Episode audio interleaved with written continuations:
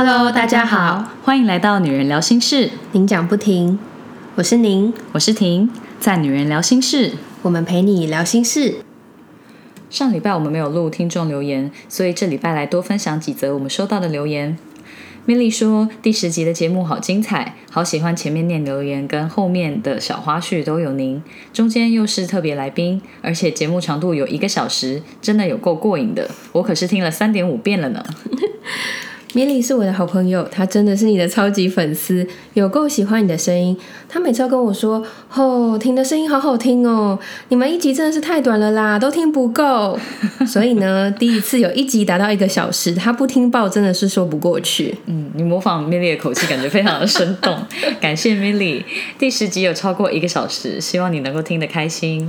而且我自己在听这集的时候，我也跟听说，我终于懂有听众说想混在我们当中一起乱聊的感觉了。因为听了真的会很想要加入一起聊天诶。之后有特别来宾，我们也会试着用两个主持人加上来宾的方式访谈。虽然三个人一起讲话可能会比较混乱一点，不过小宁就可以直接在现场对来宾发问，不用把问题憋在心里了。对，我们的国中同学小安也说，财经颂真的好可爱，听你们聊天好自然好轻松。听完之后，整个证实了一般人对法国人浪漫的观感。这样的相处方式真的会让女生更有自信。恭喜女人聊心事来到第十集啦！期待更多节目。我也有朋友说很喜欢这集，觉得我跟财基中的互动很自然，他讲话很有趣。毕竟我跟他是小学同学，所以真的是熟到不行。他亏我也是没在客气的。我有把大家的 feedback 转达让财基中知道，财基中说确定不是装脚吗？感谢大家这么喜欢。我也觉得来宾访谈效果很好，也很新鲜。之后呢，我们也会再邀请身边的姐妹们上节目，跟我们分享她们精彩的故事。我的高中姐妹有针对第九集小宁说身体健康的部分做出回应。她说第九集真的是让人心惊又鼻酸，听得我立马坐直。讲到世上只有妈妈好，我觉得大家应该都有捏鼻忍耐，免得自己哭出来。我从国外回台湾，隔离住在亲戚家。我妈把冰箱塞满，不知道的人还以为要隔离两个月。听到婷说要牢记妈妈对自己的付出，之后要对妈妈更有耐心，真的很有同感。我都要想，现在妈妈年纪大，有时候就像个孩子，有时候还是会觉得妈妈想要什么，明明就可以自己用 Google 查，为什么一定要问小孩？只好牢记世上只有妈妈好，不断在心中 repeat 提醒自己。真的耶。我有时候听到我妈问我一些问题，我也会想说：我长得很像 Google 吗？为什么会问我 Google 到底长怎样？不知道。对，但是想归想，我还是会认命的去帮忙找答案。因为换个角度想，就是能够被依赖也是不错啦。毕竟当初是妈妈辛苦怀孕之后生下小孩嘛，所以跟小孩总是会有跟爸爸不一样的一份连接。那大部分女生心思还是会比男生细腻一点吧？嗯，我也是这样跟我姐妹说。姐妹有分享，她拔智齿脸很肿，妈妈就会立刻去买退火的东西来煮汤，爸爸就不会管这个，爸爸就会说：“啊，脸肿不是之后就会消。很有画面，完全可以想象口气。感觉男生就是这样，说 自己会消，为什么还要拿东西来让它变好？这样没错。只能说，大家对长辈快没有耐心的时候，真的要记得多想想长辈对我们的付出哦。关于第九集的回应真的很多。Kelly 说他很喜欢这集的分享，因为他本身就是健身教练，很能了解健康的重要性。他每一集都有听哦。嗯，谢谢教练的喜欢和支持。健康真的非常的重要，而且失去过会更懂得珍惜。那说到身体健康，我这阵子也陆续收到一些询问还有关心。身边一些朋友听了第九集 Podcast 后，也来和我分享交流一些他们。生病时的状况和康复之后的保健，我也才发现，原来身边有类似文明病的人真的不少。那很多我在节目里面讲到的状况，比如说我们呃看诊挂号，你就是到处挂，因为你不知道你到底要看哪一科，或者是你复健的效果不显著，那必须要寻求医疗体制以外的帮助等等。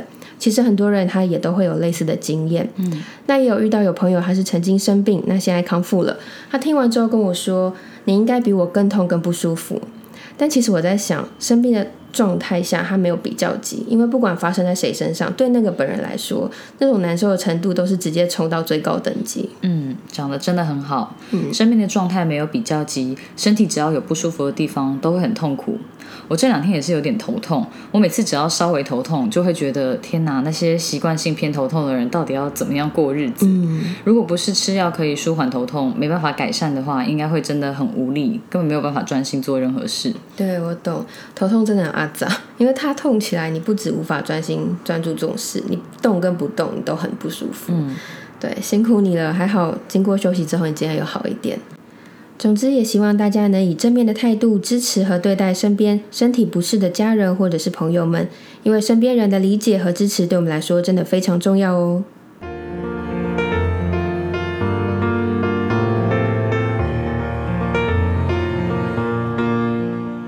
上一集做了关于恋爱的哲学，大家的反应很热烈，于是呢，我们就打铁趁热，问了大家有没有其他有兴趣的恋爱话题。这个礼拜就来跟大家讨论，觉得男女之间有没有纯友谊，对 A A 制的看法，要选爱情还是面包，远距离恋爱和婚前该不该同居。第一题，男女间的纯友谊，我们先请小宁对这题发表一下看法。虽然这些问题是我们讨论好之后一起举办投票，那我也认真思考自己的选择，一起参与其中。但其实我觉得第一题就好难哦，我想好久才终于决定自己的答案。嗯，首先，我觉得纯友谊本身就是一个非常主观的状态，因为每个人会因着自己的经历跟感受不一样而有不同的认知，所以本来就没有绝对的答案。那对我来说呢，我是相信，因为有些人就是从小一起长大，所以多可怕的黑历史都一起走过，然后多蠢多荒唐的事情都看过对方做过，实在是没有办法有男女之间情感的想象空间。又或者是说，有些人虽然很妈鸡，但是又会因为太了解彼此，所以不会当情人。嗯嗯，那婷，你对男女纯友谊的看法呢？关于男女之间的纯友谊，我的认知还蛮波折的。嗯因为我是从一开始相信，然后中间有一度不相信，但是到最后我又变回相信男女之间有纯友谊。真的蛮波折的。对，那到底是发生什么事？一开始就觉得有纯友谊的存在，因为我从小学开始就跟一个男生很要好，然后我跟他也各自都有喜欢的人。国中我们住校的时候，我就有跟那个男生通信，到高中都也是有保持联络。我那个男生朋友从国中开始就有很稳定交往的女朋友，不过一度好像感情有一点遇到瓶颈。然后某一次跟那个朋友见面，我就有觉得气氛跟平常的气氛好像不太一样，感觉案情不是很单纯，就觉得我要赶快离开现场，不然可能会有尴尬的事情发生。结果事实证明，我那天的感觉是对的，因为我后来就被这个朋友告白了。然后我那时候被告白，其实是很受到打击的，就觉得我那我把你当朋友，说好的纯友谊呢，怎么可以变调啊？对呀、哎、这真的会受到打击耶！而且女生的直觉好准，好可怕哦。嗯，真的，我当时真的是太震惊了，就觉得自己的世界有一块崩解了，打碎了我对纯友谊这件事情的信任，所以我一度就不再相信男女之间有纯友谊。一直到大学的时候碰到一个男生的挚友，我才觉得男女之间还是存在着纯友谊的。嗯，我知道你们大学那个男生的好朋友，因为他在你的粉丝专业上非常的活跃。我偷偷说，其实我个人非常爱看他的留言，然后我每次都特别关注他留言了没，然后我就会按赞，因为我觉得每次看到他让你气得牙痒痒的样子，我就觉得很有趣，很好玩。对我不得不说，他好像也是莫名其妙有几个女性的铁粉，大家都很喜欢看他跟我的互动，或是又要怎样惹我生气，而且还会召唤铁粉，我觉得很好笑。对对，他一旦自己有一套理论，他就会叫大家出来帮他赞声，对我也是蛮傻眼的。不过就不知道为什么大家都很喜欢看我翻白眼，到底有什么毛病？不过像你们这么要好啊，没有被误会过吗？有啊，很多人都会觉得他一定喜欢我，嗯，但我觉得我们之间就是很了解彼此的朋友的那种喜欢，就很多事情都会想跟对方说。嗯而且从大学到出社会这么多年，其实中间都有经历过，我们两个都是单身的状态，所以我觉得如果他真的想要追求我，他其实是有很多时间点可以利用的。那有没有可能是他怕表白失败的话，就是不能跟你当成男女朋友之外，甚至有可能连朋友都做不成？其他人有问过我有没有可能是这样，我自己是觉得不太可能啦。嗯，我如果真的是因为害怕再也没有办法跟这个人当朋友而压抑很喜欢对方的心情都不告白，我觉得这样子你还要持续待在这个人身边也太辛苦了。所以我觉得我朋友应该不是这样，他是让我相信男女之间有纯友谊的人，那我也觉得我们会一直这样要好下去。不是啊，之前不是有人说死都不表白的吗？哎呀，那是我自己的情况，而且我的情况就是本来跟男生就是有点是男女之间的喜欢，而不是从友谊升华过去的，所以就没有什么以后当不当得成朋友的问题。嗯，因为我觉得他是。嗯，如果他是喜欢你，但他一直没跟你告白，他还要一直作为你的朋友待在你身边，其实应该是蛮痛苦的一件事情。然后又看你交什么男朋友，甚至是我现在结婚，那他不是应该早就不会想要再在我身边了吗？这样子。我觉得以像我之前那种状况，就是没有变成男女朋友，那就算了，就可以不要再联络。但是如果说是一直会见面或者一直联络的好朋友，应该很难压抑那种喜欢的心情。所以我觉得我跟他之间是纯友谊。嗯哼，嗯，那像这种很好的异性朋友啊，老王不会在意吗？老王这个人不太吃醋的，而且他也都认识我朋友，所以知道没有什么好担心的。嗯，他也有觉得我跟我朋友之间很清白，所以从来没有跟我吵过跟我朋友之间的事情。我觉得这也是我觉得跟老王在一起很好的原因之一，因为他真的都不太管我，让我非常的自由。不过我觉得他会让我那么自由，应该也是因为知道我会清楚自己的分寸在哪里，所以他没有什么好担心的。那像老王自己有要好的女生朋友吗？因为我记得你说过你很会吃醋嘛。那如果说老王有像这样的红粉知己，你会不会很在意？我觉得我会超在意的。双标。对。不过我之前在第七集的婚姻经营术里面有说过，人就是一个 package 嘛。嗯。像是老王虽然比较不擅长社交。也很少跟我的朋友们聚会，不过一体两面，他的交友圈非常的单纯，大部分都是男生朋友，所以像他本人就是没有什么女生的红粉知己。嗯不然我觉得他如果有很要好的女生朋友，我真的应该会超在意的。那你这样算不算是只许州官放火，不许百姓点灯的状况？嗯，我就是双重标准啊，我承认，敢做敢当这样，就觉得自己很清楚不会跟男生朋友发生什么情愫，但是如果老王有很要好的红粉知己，我就很难保证他们之间会不会怎么样喽。嗯，我虽然相信有纯友谊，但我自认是一个还蛮会避嫌的人。通常只要我的男生好朋友交了女友，我就会从他的生活圈淡出一阵子。像虽然我觉得我跟我的朋友清清白白，可是有些女生她们就是会蛮在意的，那是不能怪她们啦。不过我自己是觉得没有那么缺朋友啊，所以 如果另外一半在意的话，那就是先顾及另外一半的感受比较重要。嗯，因为如果我自己是当事者，我也会希望我可以如此被重视。不过像我这样做也是有风险，因为我的朋友就越来越少。拉开一点距离，我是可以理解啦。毕竟如果自己是对方的女朋友，对于男生有红粉知己，应该还是会不开心。所以我觉得你很体贴，而且像这种事情，我觉得跟女生的。外表，嗯，跟交情应该都有很大的关系。因为如果说男朋友或是老公的红粉知己是你觉得跟你完全不同类型，或是也不会是你老公或者男朋友会喜欢的型，其实就不会觉得那么有威胁性。但是如果说感觉就是有可能会产生男女之间的情爱，那就真的是无法容许这个人的存在。可是我觉得这也是要看人，因为有些男生他也就是。狩猎范围很广啊，对，这种就是防不胜防了。对对对，对啊。我们也有在 IG 上询问朋友，你相信有纯友谊吗？投相信有纯友谊的人有六十七趴，投鬼才信的人有三十三趴。那像我们共同的朋友 A 小姐说，她很惊讶，相信纯友谊的人有这么多。她觉得能当好朋友，一定是对方有些地方让你欣赏。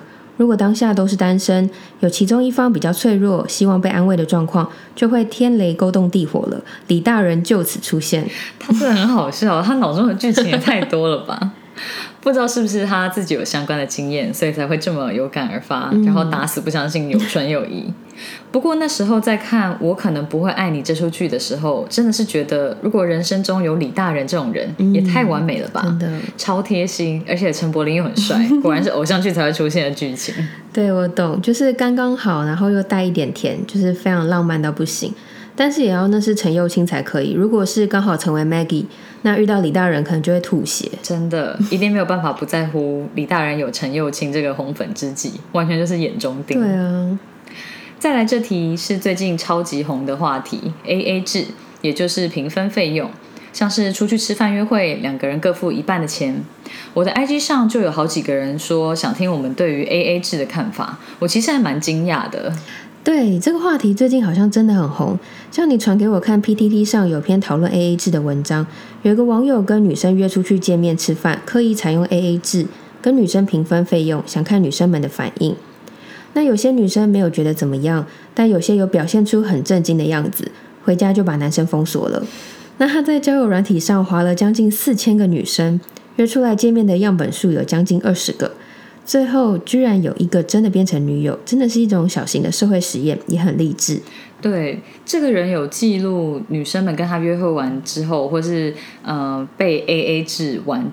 以后的反应，嗯，因为我觉得有没有把它封锁，并不是一个真正的指标，就是可能反应还是比较主观吧。对，对，那有没有封锁，可能也跟他们那天整体的经验开不开心，或是这个男生的长相是不是自己的菜有关系，所以不见得百分之百都是因为 A A 制而封锁对方。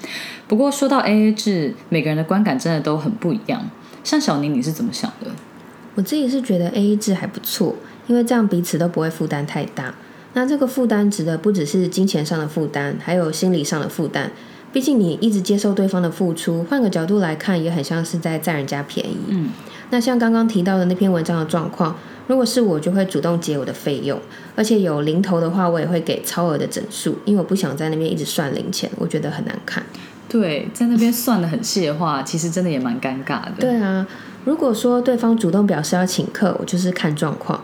如果我想跟对方有多一点的互动，我就会接受他的好意，同时我会表示待会可以一起喝杯咖啡，并且让我来买单。嗯，那如果说觉得跟对方可能就只有这一次一起吃饭了，那我就不会让对方出那个钱。真的，就不要欠他，对对，什么也不欠他，以后再也没有瓜葛。对，那你呢？我之前就有一个观念，也是受到我妈的影响，嗯，就是第一次约会最好不要给男生请客。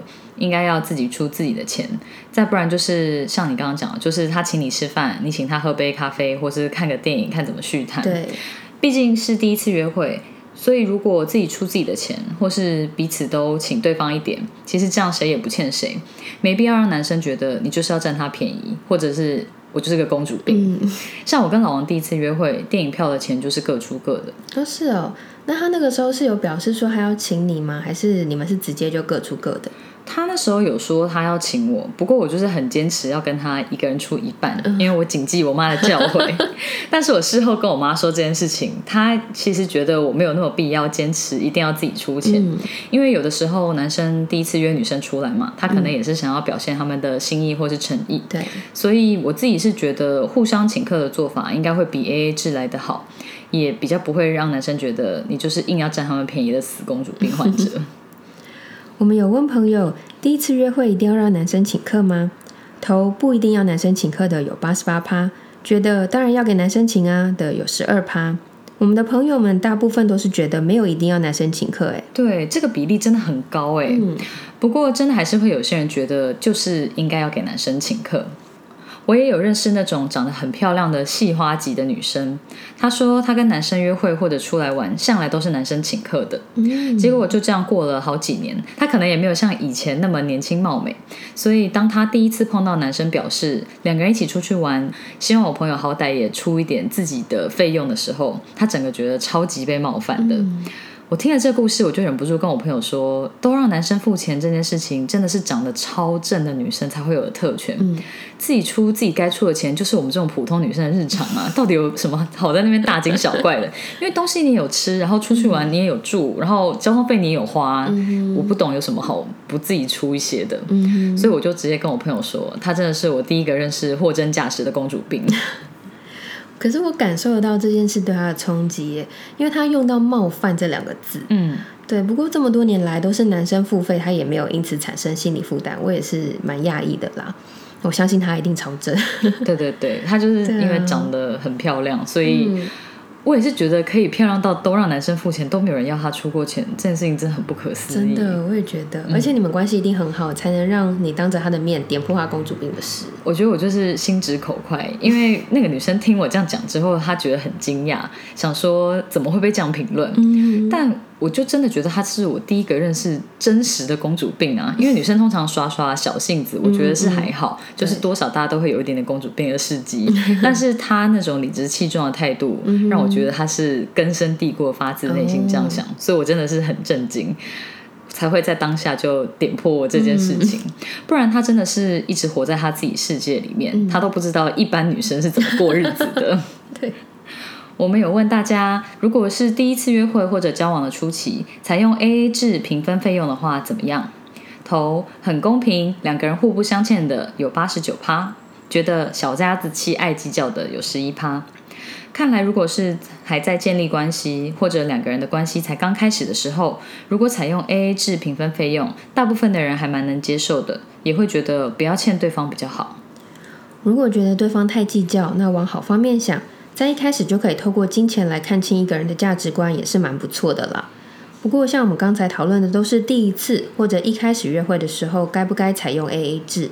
如果是已经开始正式交往了，可能就是讨论一个彼此都能接受的方式就好，看是要继续 A A 还是轮流付费。我觉得交往前约会还没那么熟，平分费用的话还蛮 OK 的。嗯，如果开始交往，甚至交往的比较久，感觉 A A 制就有一点算得太清楚了。嗯，确实还是互不相欠的状态，但是就感觉你的跟我的分得很清楚。如果是我自己，应该还是会比较喜欢有些钱给对方付，有些钱我自己付。还是不会都由其中一个人出钱，就是可以看心情或是看状况轮流出钱。嗯，那像我以前曾经用过约会基金的做法，我是觉得蛮省事的。就是两个人讨论好一个月大概会花掉的约会开销，那月初见面的时候就可以先将当月的约会基金放在一个共同的钱包里面，那交由其中一个人来管理。之后有什么吃喝玩乐的开销都可以从那里面出，很方便。嗯，那一开始是我朋友跟我分享他的做法。他说这样子可以呃控制开销，避免过多的花费。让我后来会跟进的原因是，我觉得不用每次都拿钱很方便，因为那个时候没有电子支付，所以你每次摸完钱你就要再洗一次手。因为我是洗手屁狂人，我就觉得很麻烦，所以直接从一个钱包支出最省事。这样真的还蛮好的，就是有点像是婚前就有公积金的概念，只是你们是约会的基金。对，我觉得这招很聪明。我最近听到比较夸张的例子是，有一对情侣交往六年，都是 A A 制算到个位数。他们现在结婚两年了，老公就从原本 A A 制算到个位数，进化到算到十位数。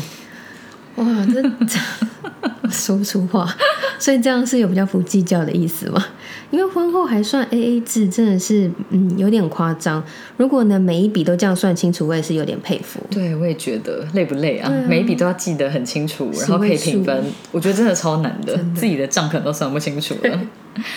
在第八集的婚姻经营术中，我有跟大家分享，我跟老王是一起存公积金，有些共同的开销会从公积金里面出，像是房贷、社区管理费、水电费那些。嗯，但是像平常买菜或吃饭和加油这种生活开销的费用，有些就是他出，然后有些是我出，我们就不会算那么清楚。嗯，因为真的是没有办法每一笔都记得清清楚楚的。对啊。不然就是可以利用存公积金的概念来设立家庭的开销基金，也可以把刚刚你说的日常生活开销的钱都从基金里面出，应该会比什么算到十位数还省事多了。嗯，我同事就是这样做，他们的做法就是，如果说呃是共同开销，然后是可以刷卡的，他们就都会刷有连到公积金账户的那张千账金融卡，所以他就会直接从那个账户里面扣款。对对，所以就比较。不用说，还算说，诶，这哪一块是你出，哪一块是要我出？嗯，善用科技，好吗？对对对对对，没错。IG 调查大家对于交往久了以后，如果还是采用 AA 制是什么感觉？觉得可以继续互不相欠的有二十八趴，觉得没必要分那么清楚的有七十二趴。这跟我们调查交往初期采用 AA 制的结果完全颠倒过来耶。对，所以之前看到有人想要我们讨论 AA 制。在设计恋爱哲学调查的题目的时候，我就有觉得应该要把交往初期跟交往比较久以后对 AA 制的看法拆成两个问题，因为交往的时间确实有可能会影响两个人决定要怎么分摊费用。嗯，我觉得看到大家调查的结果，就觉得这样拆开真的是对的，跟我们想象大家会投票的结果一样。没错。我们也问大家都怎么跟伴侣分摊费用。我这边看到的答案大概分成几派，基本上就是现在很多人在讲的 A A 制、A B 制和 A O 制。A A 制派，也就是平分费用的人表示，基本上开销都是各半去领头。有人妻回答说尽量 A A，但是被照顾还是会开心，主要就是看两个人各自经济状况来决定谁负责比较多。A B 制派，也就是男生出大部分费用，女生出少部分费用，或者轮流出钱的这一派表示，双方都会付，但不会算得那么精准。有的是部分男生出，部分女生出，或约会费用轮流出。金额会在两个人都可以接受的范围之内。也有夫妻是各付各的，各自处理，互相支援。有的情侣是男生会付比较多，主要费用或金额比较高的部分由男生付款，金额小的由女生付，或者两个人说好互相 cover。不过实际上可能是男生有七十五趴都是主动付钱的状况。嗯，我这边也有夫妻觉得彼此讲好就好，例如房子由先生负责，那孩子的学费由太太负责，剩下的就是看状况。而其他尚未成立家庭的朋友们则表示，约会一人付一次，其他开销不会算得太仔细，毕竟互相都会付出，不会真的计较详细金额是多少。最后是 A O 制派，也就是全部的费用都由男生负担。有两三个男生朋友说自己要负责全部，全权都是交给男生处理。有全职妈妈说只能靠老公，也有人妻说全部费用都是老公负担，除了自己跟朋友吃喝玩乐的费用除外。我的高中姐妹说我都花老公的钱榨干他，所以这会不会也是老公努力工作的成就感来源呢？那我们的国中好姐妹也说了类似的话。她说：“婚前会掏钱，婚后不带钱。难怪我们每次外出要吃饭结账的时候，她都会跟老公撒娇说她没带钱包。我看了她留言，终于懂了。她真的很厉害，真的。我每次都用这招，老公应该早就知道她的意图是什么吧？不说破这样，真的。除了刚刚说的 A A A B A O 制，我们也分享一些比较综合的做法。台北的花花跟我的老公一样。”夫妻每个月各放一笔钱在共同账户中，有共同开销就是花公积金的钱，其他的开销就比较没有算的那么细。而台南的丫丫小姐则是说，因为她跟男友之前是远距离恋爱，如果去对方的地盘就会是对方出钱，如果到自己的地盘就是自己帮对方出钱。如果是两个人一起出去玩的话，他们就会记账，然后 A A 制。我觉得这个做法也很好。嗯，我觉得这两个做法都很不错哎，大家也可以参考一下哦。那下一题是万年不衰的考古题，应该要选爱情还是要选面包？那这个就是问爱情重要还是金钱重要了。我自己觉得要有爱很重要，但是真的是不能没有钱呢。嗯，像是以前说“贫贱夫妻百事哀”这句话，真的是很有道理的。对，如果你的生活中什么事情都要为钱烦恼，就算是两个人之间很有爱。感觉每天还是会有担心不完的事情，嗯，感觉头上就是会一直被乌云罩顶，没有办法享受人生。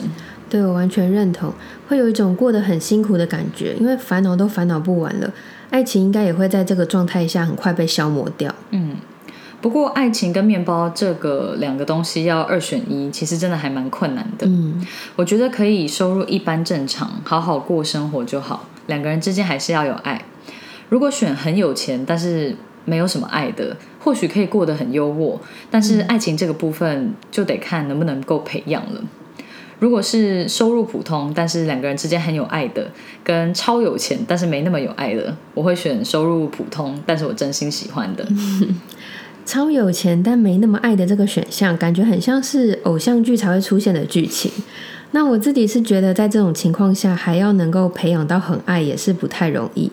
能够互相扶持，一起走下去，应该就算很不错了吧？嗯，真的，我觉得这样就算很有钱，还是会过得不快乐。所以钱真的不是万能的。我以前就有跟高中姐妹讨论过，我们一定都没有办法嫁给豪门，因为太有自己的个性跟自己的想法，就会被豪门觉得很反骨，没有办法控制。所以我们是不可能被豪门看中当豪门媳妇的，还是做个平凡的百姓，偶尔可以跟老公耍耍任性，这样就很好了。讲到这个，好想要问问周遭有没有豪门媳妇哦，想邀约来当我们的来宾，让我们窥探一下豪门的生活。但是如果真的有的话，我们可能就要将背景跟声音来做特殊处理了。真的，像我就有听到朋友分享其他豪门媳妇很夸张的例子，真的很想要请朋友的朋友来上节目。不过我们可能要研究一下，要怎么样让人变身，但是大家听起来不会不舒服。对，我们问大家要选爱情还是选面包？觉得有爱最重要的人有十六趴，选没钱真的不行的有八十四趴，这个比例差距也是蛮大的。看来大部分的人也是和我们一样走实际的路线。嗯，大家选的跟我想象的还蛮像的。我觉得我们这个年龄层大概也都出社会十年了，跟我们投票结果应该有一些关系。对，如果是学生时代或是再年轻一点的人，或许就会觉得有爱最重要，没有什么是爱情克服不了的事情。接下来是远距离恋爱，你觉得怎么样的距离算是远距离恋爱？我觉得不同县市应该就算远距离恋爱、欸，嗯因为就不是想见面就能够轻易见面的。嗯，当然等级更高的就是跨国，甚至是跨州的。如果是要跨州、跨时区，那就会更辛苦。嗯，你呢？你觉得对远距离恋爱的定义是什么？之前单恋的那位仁兄不就是在不同的国家吗？这样子应该就算是远距离感情了吧？我的远距离定义跟你一样，就是不是想见就能见的都算远。嗯那不过跨州跨时区要维持感情真的很不容易。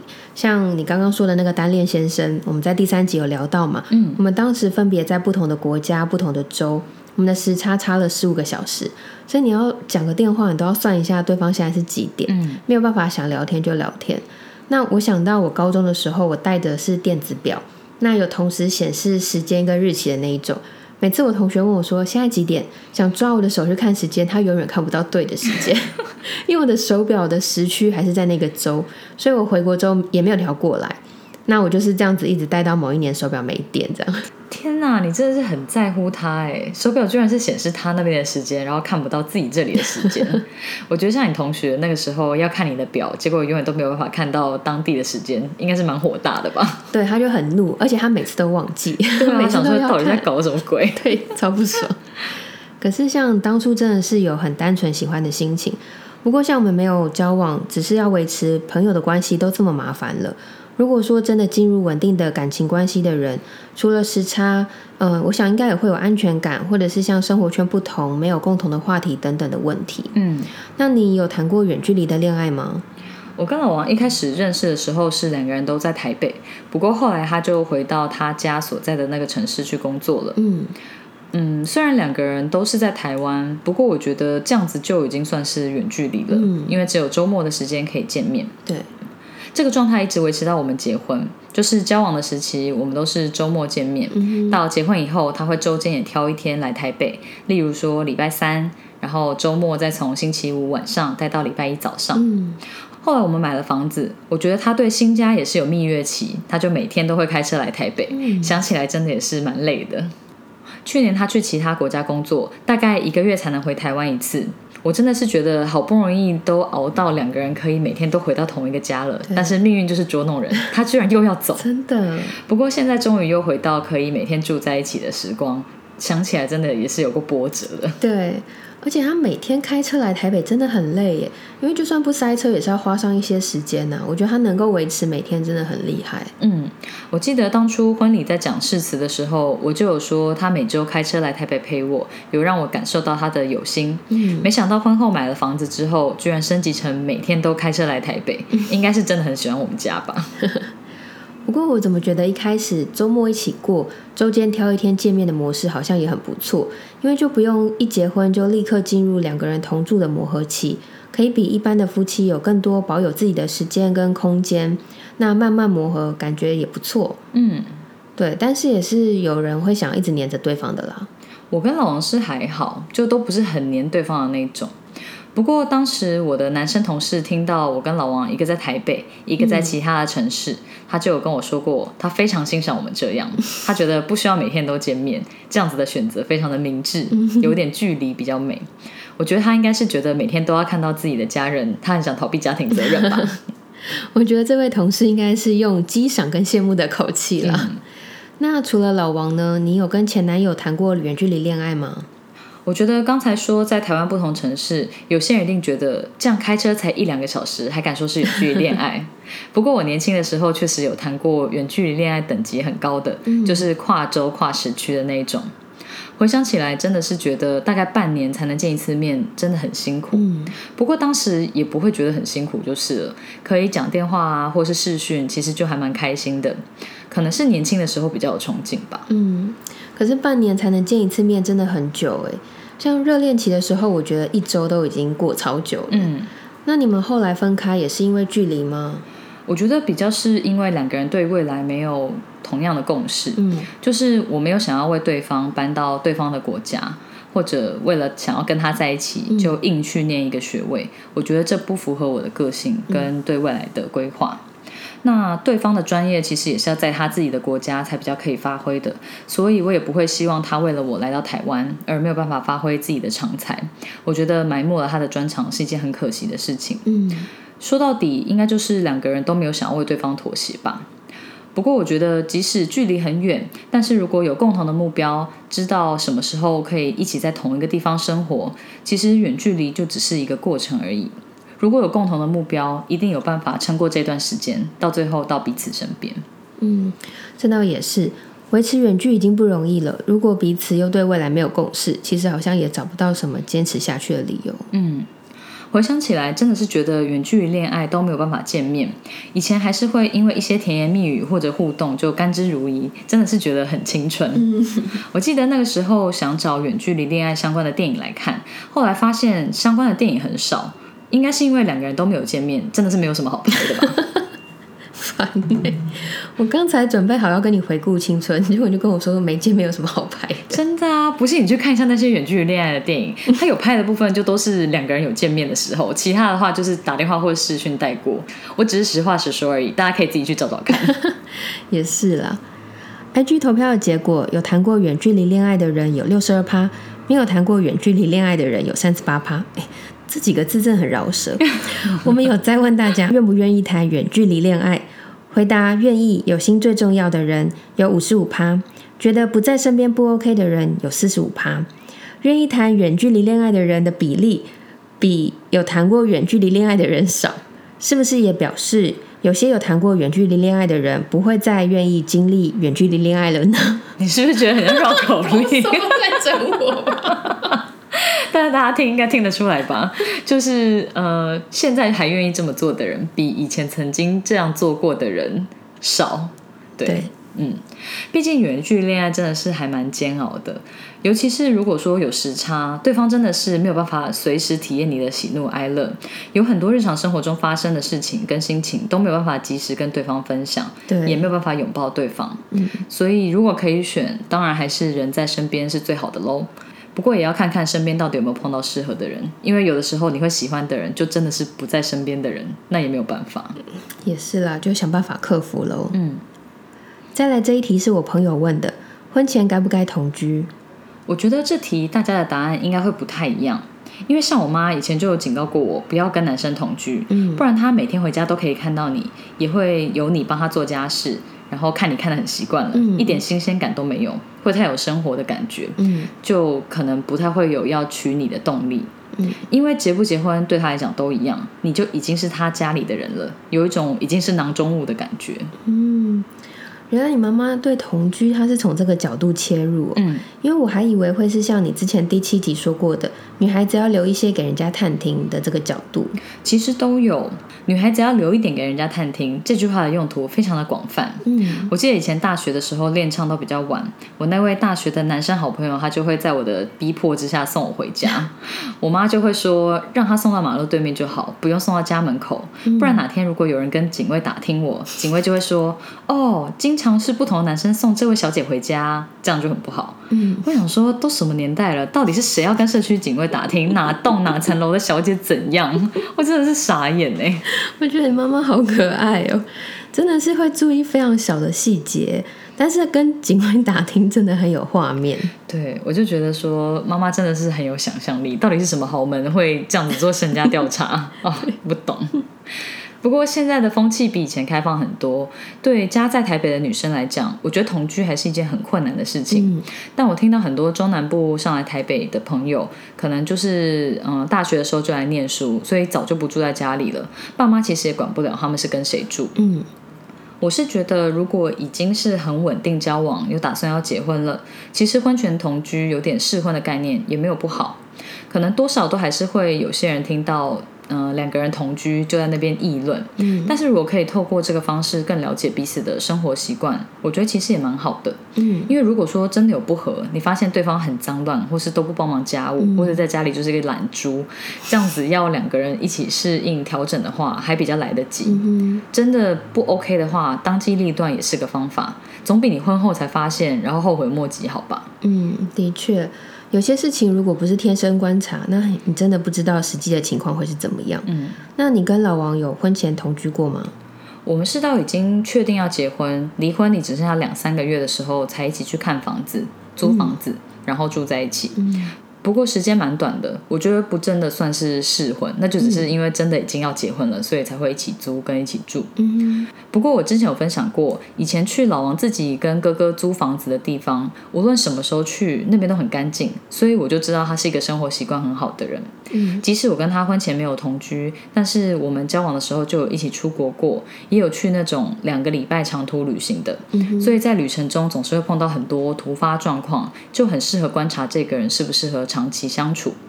有些情侣应该也都是透过旅程更加了解彼此，不管是在旅程中更确定要跟这个人共度一生，或者是回国就分手，这都是很好的了解。对。如果没有同居这个选项的人，也可以透过一些生活细节的观察，或者是时间长一点的小旅行，来更了解彼此哦。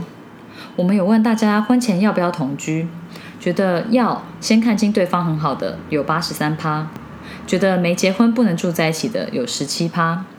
看来大部分的人都是觉得婚前如果能够透过同居来了解对方的生活习惯，是很实际的一个做法。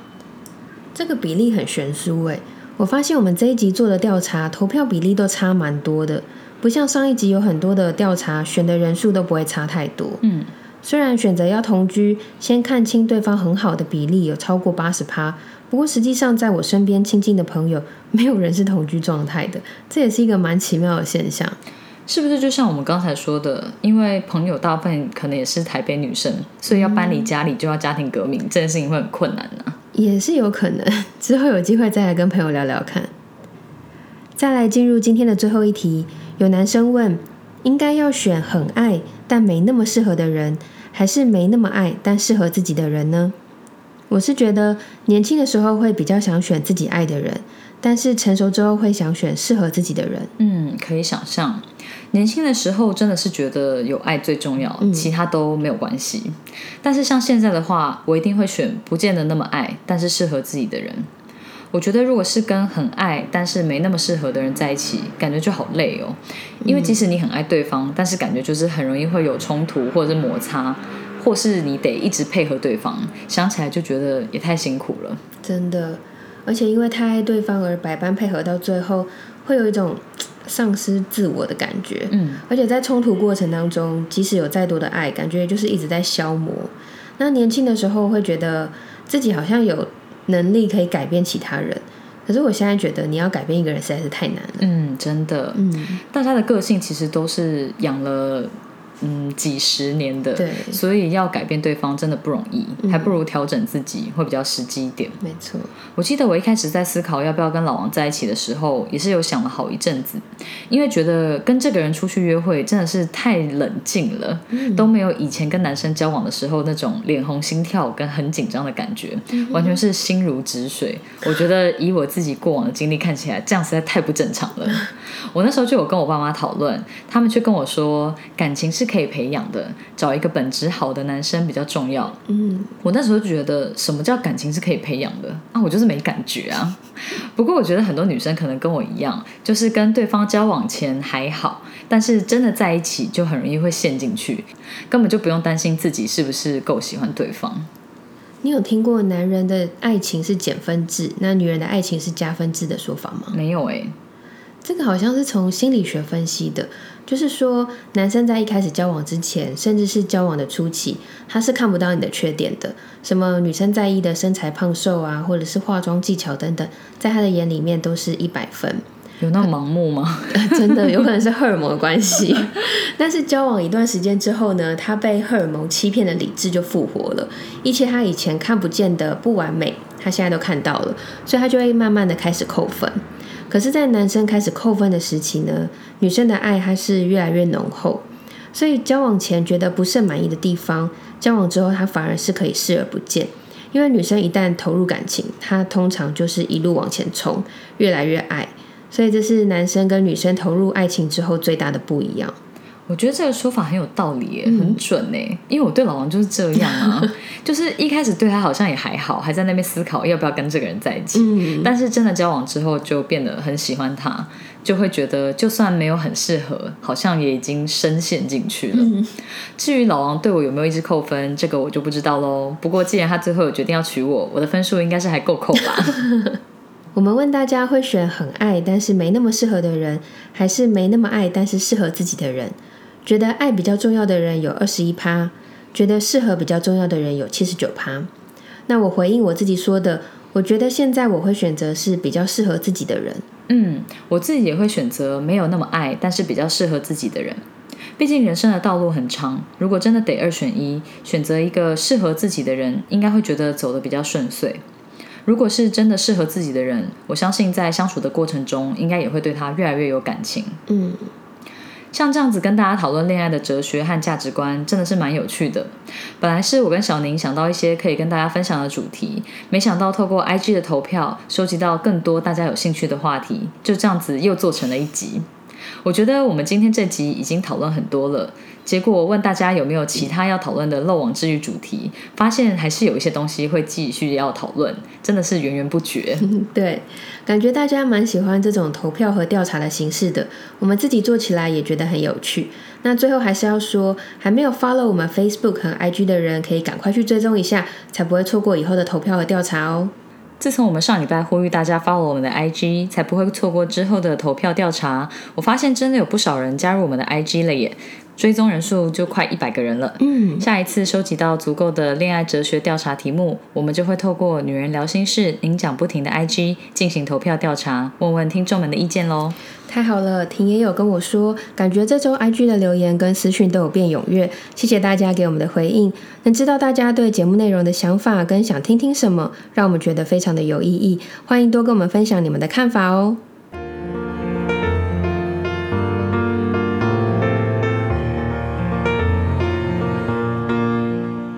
在第四集最后面的小花絮中，我跟婷有分享我们第一次以 podcast 主持人的身份受邀担任讲座的讲者。其中一个学员有在 Facebook 上分享他的心得，我们看了真的很开心，也很感动，在这边也跟大家来分享。因为参加黎明工作坊座谈，事先把每一集《女人聊心事》您讲不停 podcast 节目认真听完，借由节目中的感情、婚姻、婆媳、职场、人际与生活琐事对谈。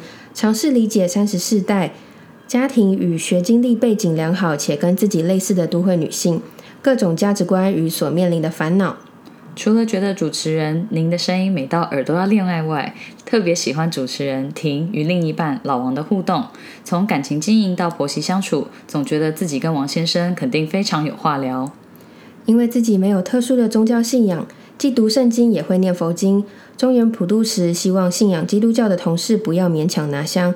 本身对于信仰的高度尊重与包容，让我好奇夫妻宗教差异的议题。雨婷的对谈，极度欣赏其夫妻互动，也进而得到自己想要的答案。相处永远比相爱重要，因为彼此要相处，相互扶持，所以愿意参与对方不同仪式。同时，正因彼此相爱，无需勉强对方非得受洗或拿香，并懂得与原生家庭沟通协调。